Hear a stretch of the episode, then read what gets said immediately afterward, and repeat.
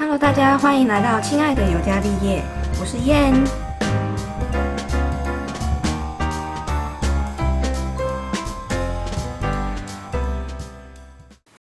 好，那之后嘞，受训呢？你考上之后要进去要干嘛？我觉得考上之后，就你不要以为这样子就好像哦，当然考上很开心是没错，可是我觉得进去受训才又是另外一个压力的开始。嗯，因为就是像我考进去的是那个大家很有名的是，大家都是绿地球，绿地球，好，就这样，就这样，好，对，就是很有名，反正就国内航空嘛。然后受训，我们受训是要三个月，然后受训的期间，就是因为我们公司就是比较注重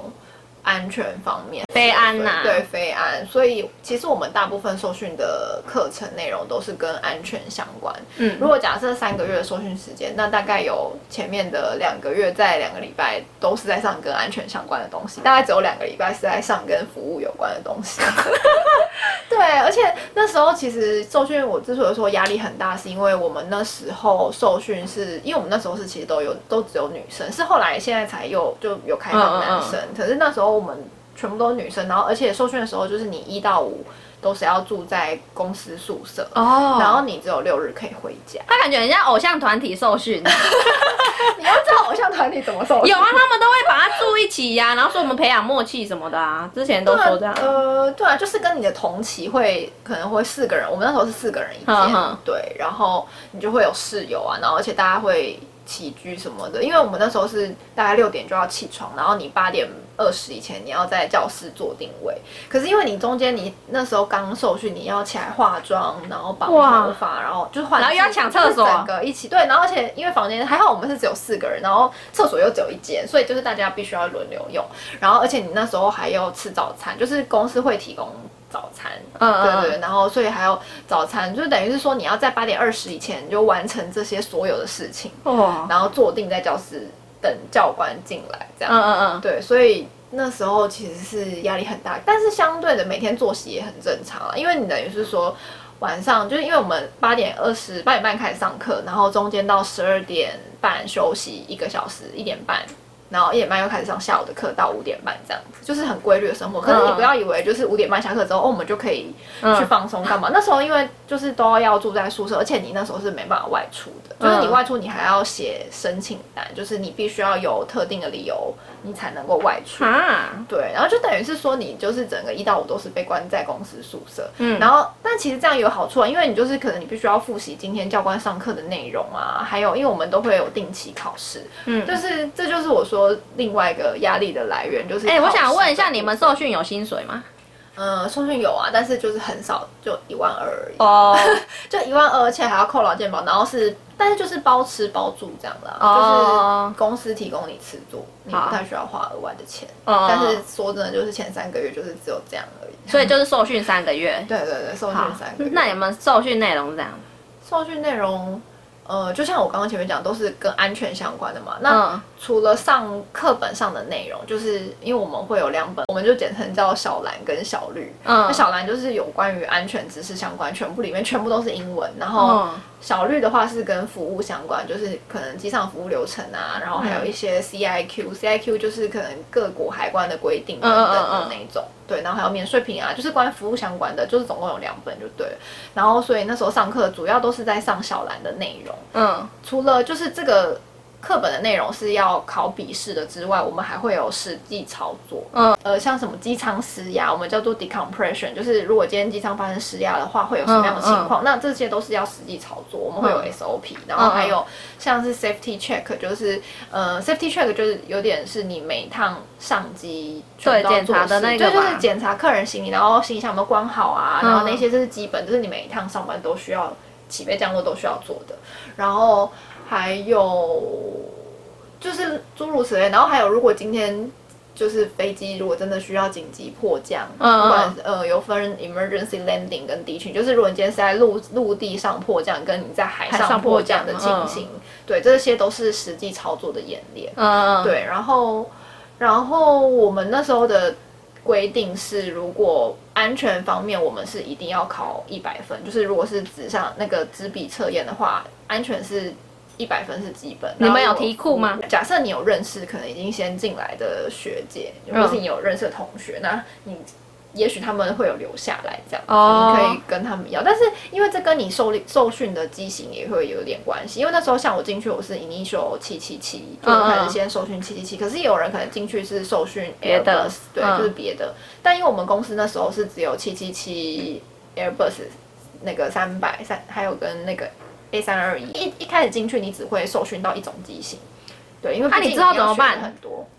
那之后没有之后是你你当然会实习就对了对，就是你一种机机型，你在 ground 的时候，就是你在地面的时候学习到的那一种机型，你会。呃，你就是先有那一种，可是等之后你上线飞了一段时间，这个机型已经飞了三个月、四个月，然后公司会再帮你 train，就是另外一种机型。可是你在地面受训的时候只会有一种机型，哦对，然后你那时候就是专门学那种机型，还有一些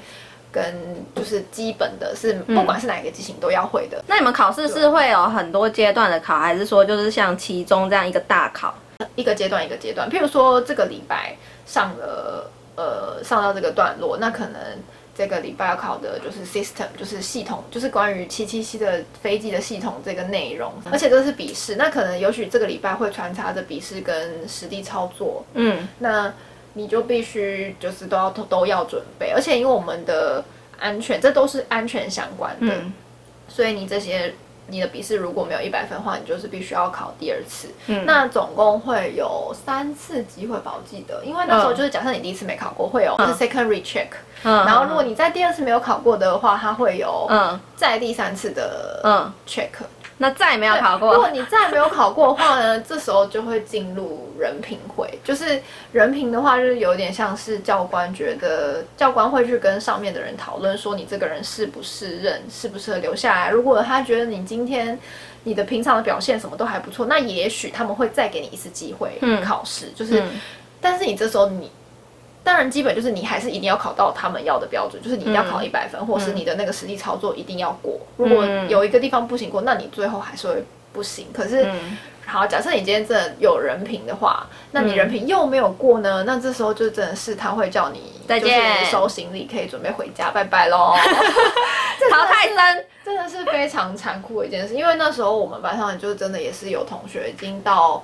很后面，就是真的是已经快结训的时候，然后被刷掉，然，后真的是因为那时候我们 emergency door 就是要考门门嗯的操作，然后那时候其实对就有同学考到了第二第三次，然后都一直没有过，就可能你有地地方没有做好，或是口诀没有念对，那、嗯嗯，可是你真的就是没办法，他就真的就是叫你收行李，然后就走了这样。然后那时候嗯我们就是也没办法，觉得很残酷吗？对，就觉得很残酷。可是那个东西本来就是安全的东西啊。，对，可是当你在受训当下，你就会觉得哇，这同学是跟我们一起这样一路走。你们就是太有爱心了啦，怎么可以这样？没有，可是哎、没有，因为其实航空业不是个人的一个那个，是必须是大家合作，然后大家很多人一起完成这些工作。他们可能跟你考试的时候是竞争对手，但是你们现在都一起进来了，那其实你们就是未来的伙伴。也许你们以后会在飞机上一起遇到，或是因为同学真的是怎么讲，是在这间公司里面可能跟你感情最好的人。哦，对，因为你们毕竟是一起受训，然后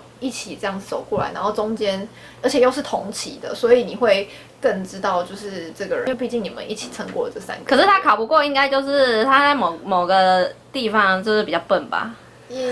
但也不会这样说吗可是因为你知道，在职场上就是常常会遇到，就是你私底下可以跟他很好，在工作上就是会被他的一些两光就是气昏那一种。哦，可是因为受训的时候，其实还说真的，那时候其实还没有体验到、体会到上机工作是一件什么样的事情，所以你、哦所以你才会有在嗯对，就是在地面一起搜寻，你就会觉得哦，大家就是同学一起进来，然后可是。今天就是因为这个残酷的标准，然后嗯他就必须要离开，因为哦也许他也只是基于这样的心情就对，那时候可能只是基于这样，你们都基于一个菩不萨的心情，就是会很会有一点难过吧，就觉得哇，就是这个同学没办法跟我们一起上线，搞不好他可以去埃及航空是 对啊，就是也许这是老天爷给他的考验。我想要，我想要插播一个，为什么我会说，搞不好他可以去埃及航空？我们到埃及航空的时候发生什么事？你自己说。埃那集好很扯，你自己都觉得很扯，你是说说他们完全没有检？查哦，查。他们没有做 safety check，欸然后那那个行李箱就上面的 overhead bin 整个就是打开来，他们也也不知道吗？他我在想是不是没有看到，那也很很扯啊，因为我正常我看我们国内的航空，他们就是一定会那个空姐这样子整排摸过去这样子，所以你很很难会有一个行李是你发现他门是没关的，很难，因为他就是手这样子滑过去，整个摸过去。对啊，可是有时候你摸过去不一定它就是有关好，因为你还是要有按压的动作啦。嗯就是有时候可能一些强烈的撞击啊或者什么，它还是会弹对。我觉得真的蛮可怕的。如果你没有做非安 check，我觉得这个真的蛮可怕的。可是我觉得不得不说，有一部分就是我们公司真的对于安全这部分要求是蛮严格的。所以你们失事率是零啊？嗯，对目前啊就是对啊，所以这也是有差啦，就是嗯，真好的是对要安全特别要求。总之最后反正你就是受训过，对，就是三个月过，而且这中间其实很多次都是那种，因为我礼拜六日才能回家嘛，然后每次要想家吗回来的时候，没有是每次要回，就是礼拜天要回宿舍的时候，压力大肚子痛对，也没有肚子痛，就是没，哎，我那时候真的是好，那个几乎好几个礼拜都哭，哎，就是这个都跟当兵的心情是一样就是有的。点像是天啊，我要回去宿舍，然后我我觉得你这个人很矛盾，因为那。时候就说哦，我好想赶快考上，哎呀，过要过，然后等到受训又哦，又要去哎但是受训。可是说真的，你在还没有考上之前，应该说你还没做这份工作之前，对你根本一个不知道中间向往这样子对，就是你又还没去做，然后你怎么会知道说你会面临这些事情？而且这些受训都还只是在地面上受训，你就必须成为空服员，就要先经历这些对，受训的那个。基本呐，基基本不然你以后你飞到天上，谁能救你啊？你要自己面对一切。对啊，而且还要帮助乘客先逃跑。对啊，对啊，如果真的发生什么事，好啊，阿志哦，后来嘞，后来受训结束之后，了这我那时候对是很感动，可是我觉得也是因为真的很想做，所以哦你才会坚持下去。对啊，对，毕竟我也是努力了这么久，我就会觉得我不能轻易放弃。你如果在受训中放弃，我真的会笑你。对，怎么可能？而且我也不能让自己考试没过。对啊你真的是一没过，你就要 say goodbye 了。对啊然后后来那时候三个月结束嘛，然后就、就直接上了吗那时候会上，就是会别那个翅膀，我们会别翅膀。翅膀是什么就是代代表你是你制服上面的那个翅膀，不是是你今天已经是个呃受训通过的空服员。哦对对，就是你那个翅膀就是代表了你的使命，哦你今天就是空服员的使命，然后还有你的名牌。那当然，我们刚上线会有一个那个实习生的牌子，嗯，啊，会有人带你吗？会有个会有学姐人带那我们嗯上上线之后就会有三趟的 OJT，OJT 就是 on job training，就是有点像是你，因为你就是个菜鸟嘛，嗯你根本也没上机过，所以会有呃你的 advisor 就是会学姐会带你，嗯就是先熟悉机上的环境，然后还有关于安全服务流程等等的都会，就是等于说是让你从零开始去认识那个。嗯。对你就是要知道机上未来你要那我想问你，做过什么最蠢的事？做过什么最蠢的事？对啊，有没有什么好笑、很蠢的？哦就是怎么会做那么笨的事？自己现在回想起来都觉得很扯。好，我觉得印象最深刻应该就是我第一次上飞机 OJT 的第一趟。嗯那时候是我那时候因为跟我同学，因为通常 OJT 就会有同学两个人一起，嗯然后因为刚上机嘛，然后学姐跟你可能会跟你讲说，那你等下上机要干嘛？要拉荧幕，因为就是我们那时候上机。的时候是还没有客人的状态，但是我们就是必须要检查说那个 monitor 荧幕是不是正常运作。那第一排都会有那种要拉起来的荧幕，嗯，然后那时候一开始上机，这种通常找不到荧幕怎么拉起来也是蛮正常。对啊，因为你根本没有实际，就是你不常坐飞机，或是你甚至没坐过飞机的人，嗯你根本不知道那个要怎么用。然后这拉不起来就算了。然后那时候我居然做了一件很蠢的事是。因为我们每个人都会有一个 ID，就是那个 ID 是公司，你要进公司都是有那个 ID，、嗯然后你今天你要通关什么，有些去有些国家，他也是要看你的 ID，就是你今天是一个 crew 的 ID。嗯嗯嗯嗯，然后我那时候好像就是因为上机，我们就是要把那个 ID 拿下来，要工作不会带在身上。然后我好像就一拿下来，我就顺手就丢在某一个客人的座位上，然后我还把就是就把那因为我也要拉荧幕，所以我就先丢在那边。结果我就想说，好，我拉完荧幕之后我要去拿。结果我后来就是我居然把那个 ID 就忘在某个客人的座位你怎么忘记呀、你不是说你就要去拿的没？有没有，我是先把它放下来，放到旁边椅子之后，我再去拉那个荧幕。嗯，然后拉完以然后拉整个忘记，完荧幕之后，我整个就忘记，然后我就走到后面去，我就走到机尾，就是去放我的行李什么的。然后我就整个把我的 ID 遗忘在那边。然后呢，这那整趟，因为第一趟我记得我是飞，那时候是好像是呃英国要飞回来台北的时候吧，嗯嗯哎飞回飞去曼谷还是曼谷飞回台北忘记，但是就是某那个其中的某一趟，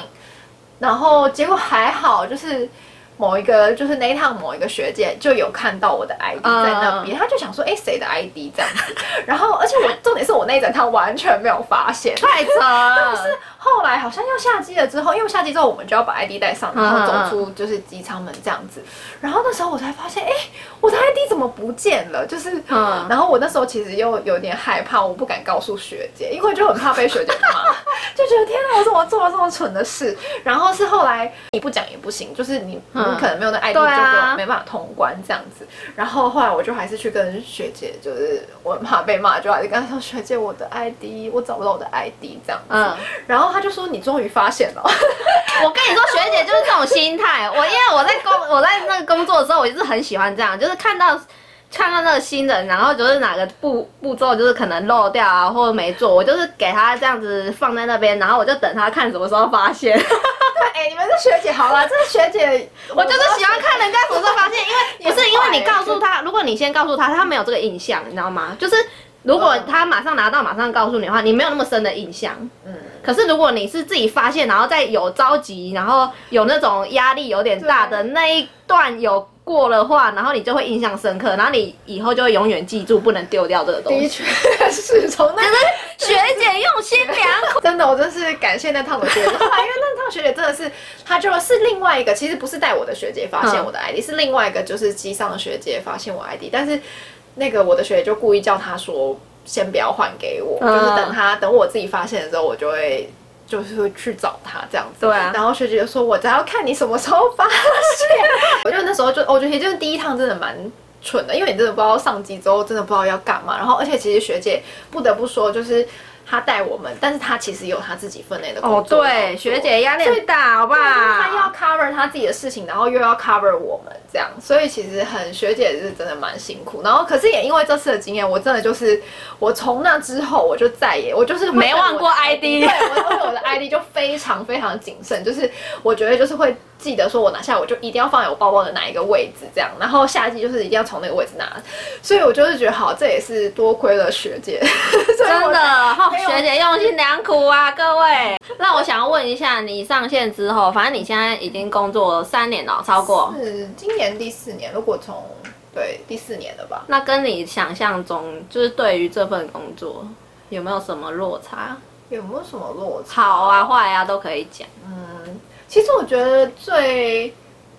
落差也不是说落差，就是其实刚开始上线之后的时候，你还是会保有那种哦，我就是想要出国，就是我可以每次飞到一个外站，然后我就可以去那边看看当地的景色啊，就跟我其实一开始想的，我我觉得每个人没有要当空姐向往，都是为了就是要到处去飞，然后去 对，就可以去各个国家这样子。不同的风景，然后而且你就是虽然说是利用你在当地休息的时间，而且就算有些休息可能很短时间，可是你就会觉得哦，我都我觉得刚上线的心情就是这样，就是觉得我都难得飞到这个地方来了，我觉得我不出去看看，我觉得好可惜哦，因为嗯我在下一次飞到这边，也许也不知道什么时候了，因为嗯毕竟公司就是也有一些航线是你。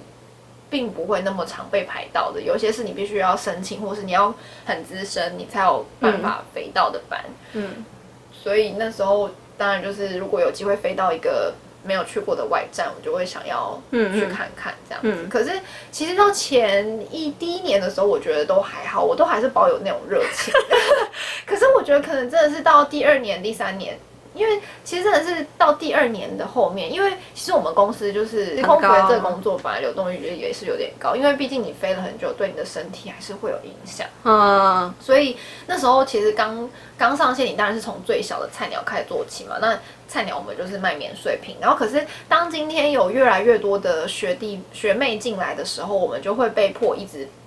往上推，就是等于是说，你可能免税品这个位置呢，你可能还没有做熟了之后，你就要再被往上去学做备品的动的这个位置，然后再上去，你可能就要学会打厨房，就是打给里。我们俗称的打给里，就是你要负责厨房的工作，要学会热餐啊、塞餐，然后对特别餐等等的，就是关于厨房各个相关的工作，然后。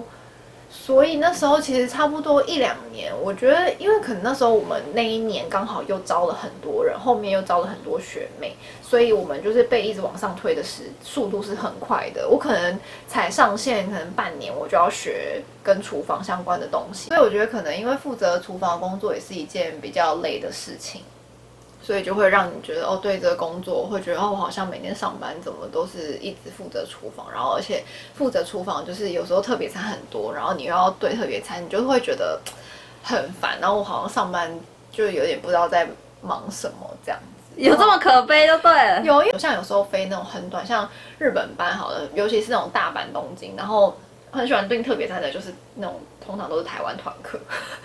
然后你就会觉得。他们是真的有需要，也许有些真的是需要吃素或怎样，那我就觉得，那你有需求的人订就算了。可是有些人可能就是为了为了要没有没有没有没有，我觉得很多人是为了想要第一个拿到，就是不要等那么久哦，不要等。我看到网络上有些人就是故意点特别餐，是因为你们会先送特别餐因为我们特别餐会先派，然后之后才会发一般。对，就有些人妖兽就是这样，就是他想要先拿到餐点先吃。可是我觉得你先拿到餐点，那我们也只是先给你水，然后有些。更烦的人就是他还要说，那我要可乐。我心里就想说，所以你现在是要我就是送特别餐的时候顺便送过，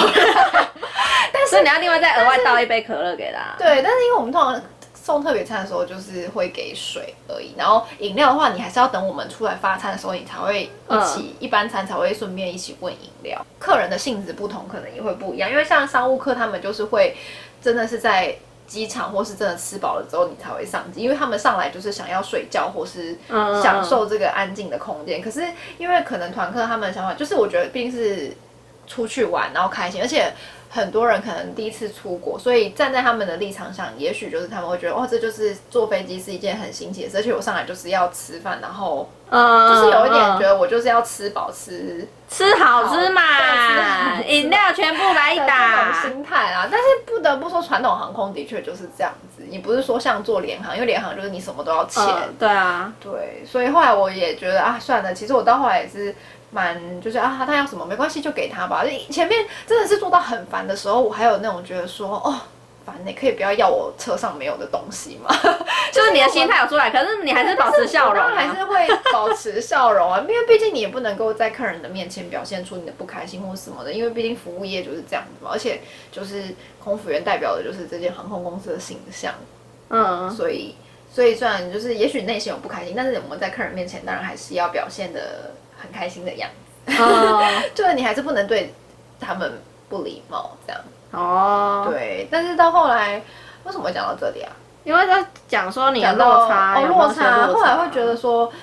虽然说的确是达成了那些我曾经想要的，呃，环游世界啊，或者可以到不同的地方去看看这件事情没错，然后而且其实每个月的薪水来说，也许是也还不错的情况，但是。相对来说，这些附加价值是一定有的，但是你这份工作本身的辛苦跟风险，对风险也是，然后还有它对你身体的影响啊，我觉得都是日积月累，就是这个薪水是换不来你身体的健康，嗯嗯嗯，对，而且真的是会累积的。可为什么你们有些学姐可以做到老？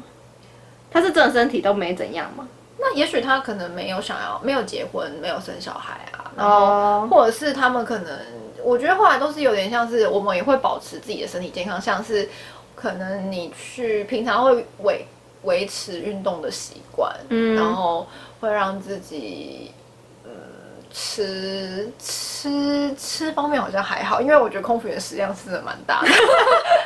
真的有时候是我们在机上也不是说你饿过头，就是我们通常都会先服务完客人，然后我们自己才会坐下来吃饭，所以。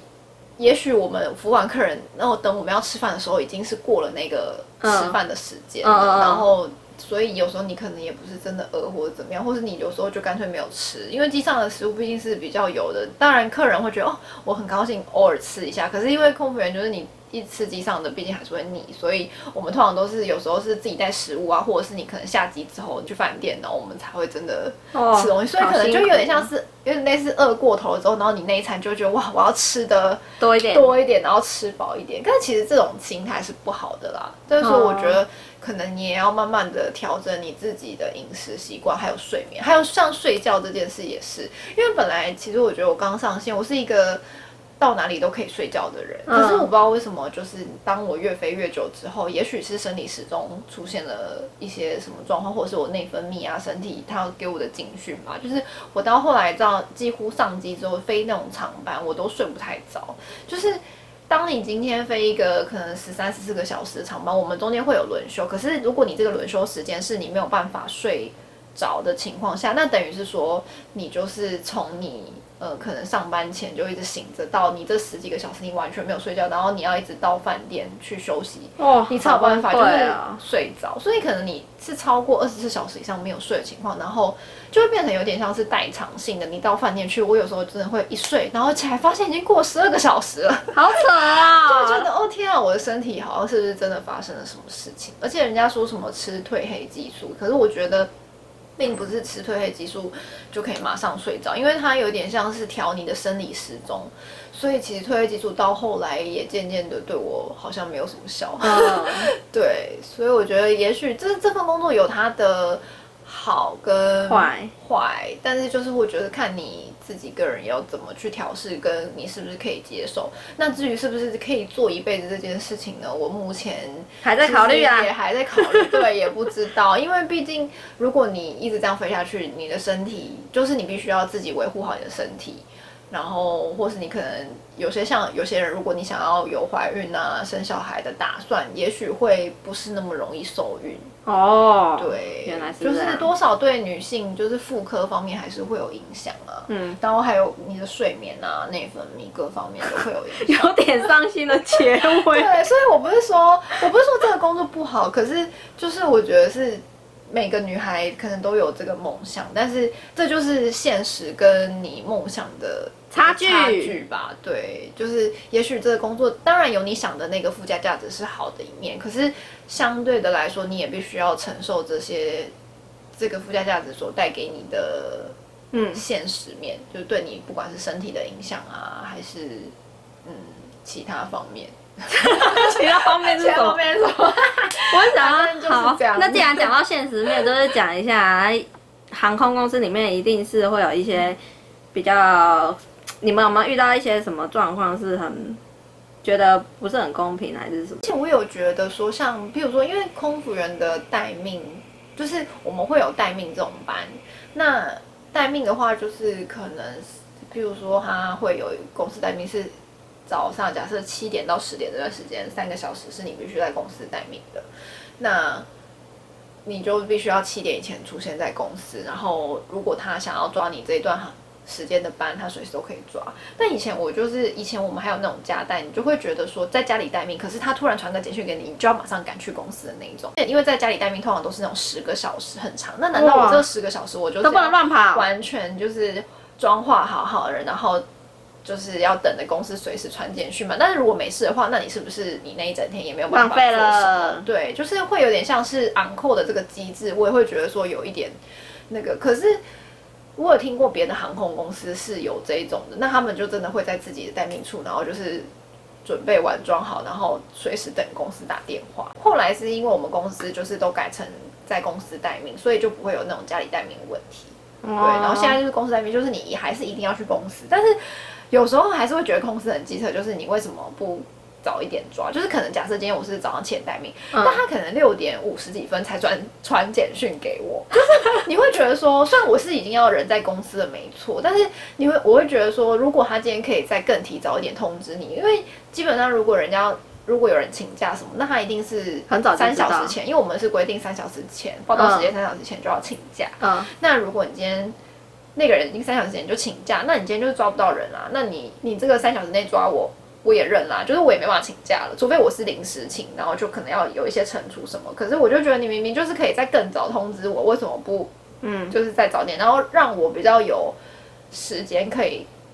准备，就是因为我们我们的那个报道什么的，就是我们是必须要化好妆、绑好头发、穿好制服，就是你整个是要 ready 好，然后坐在嗯简报室里面，然后因为通常假设是七点报道班，那学姐就是最大的那个做厂长 CP，就是会七点就出现在简报室。那通常我们这种比较小的 CA 或是其他职级的学，呃，我们都会先就是一定会先提早进去做，至少。就是可能简报时间前的十五分钟到二十分钟，我就会进去里面。嗯，所以就是如果你今天可以提早通知我，当然就觉得说哦，我可以再更早准备这样。哦，对啊，这可能也是，可是我也不知道这个，也许是公司他们作业上面有什么困难吧，因为我觉得组织就是这样子。好啊，那你要做结尾了，终于，对，你要怎么做这个结尾？对我就是经历，或是你们对考考空服这件事，还是还有其他问题的话，对还是可以再来讨论对，的，可以再留言给给我的 podcast。反正反正就是，如果以后有机会再来分享一些，应该工作上有很多有趣的事情，或者是一些很鸡巴客人，应该蛮多故事可以分享，之后再分享。对。对啊，喜欢要给我们五颗星哦，要记得订阅哦，然后在那个 Spotify 啊、Apple Podcast 都可以收听到，大家都都可以上去听。那我们就下次见喽，拜拜。拜拜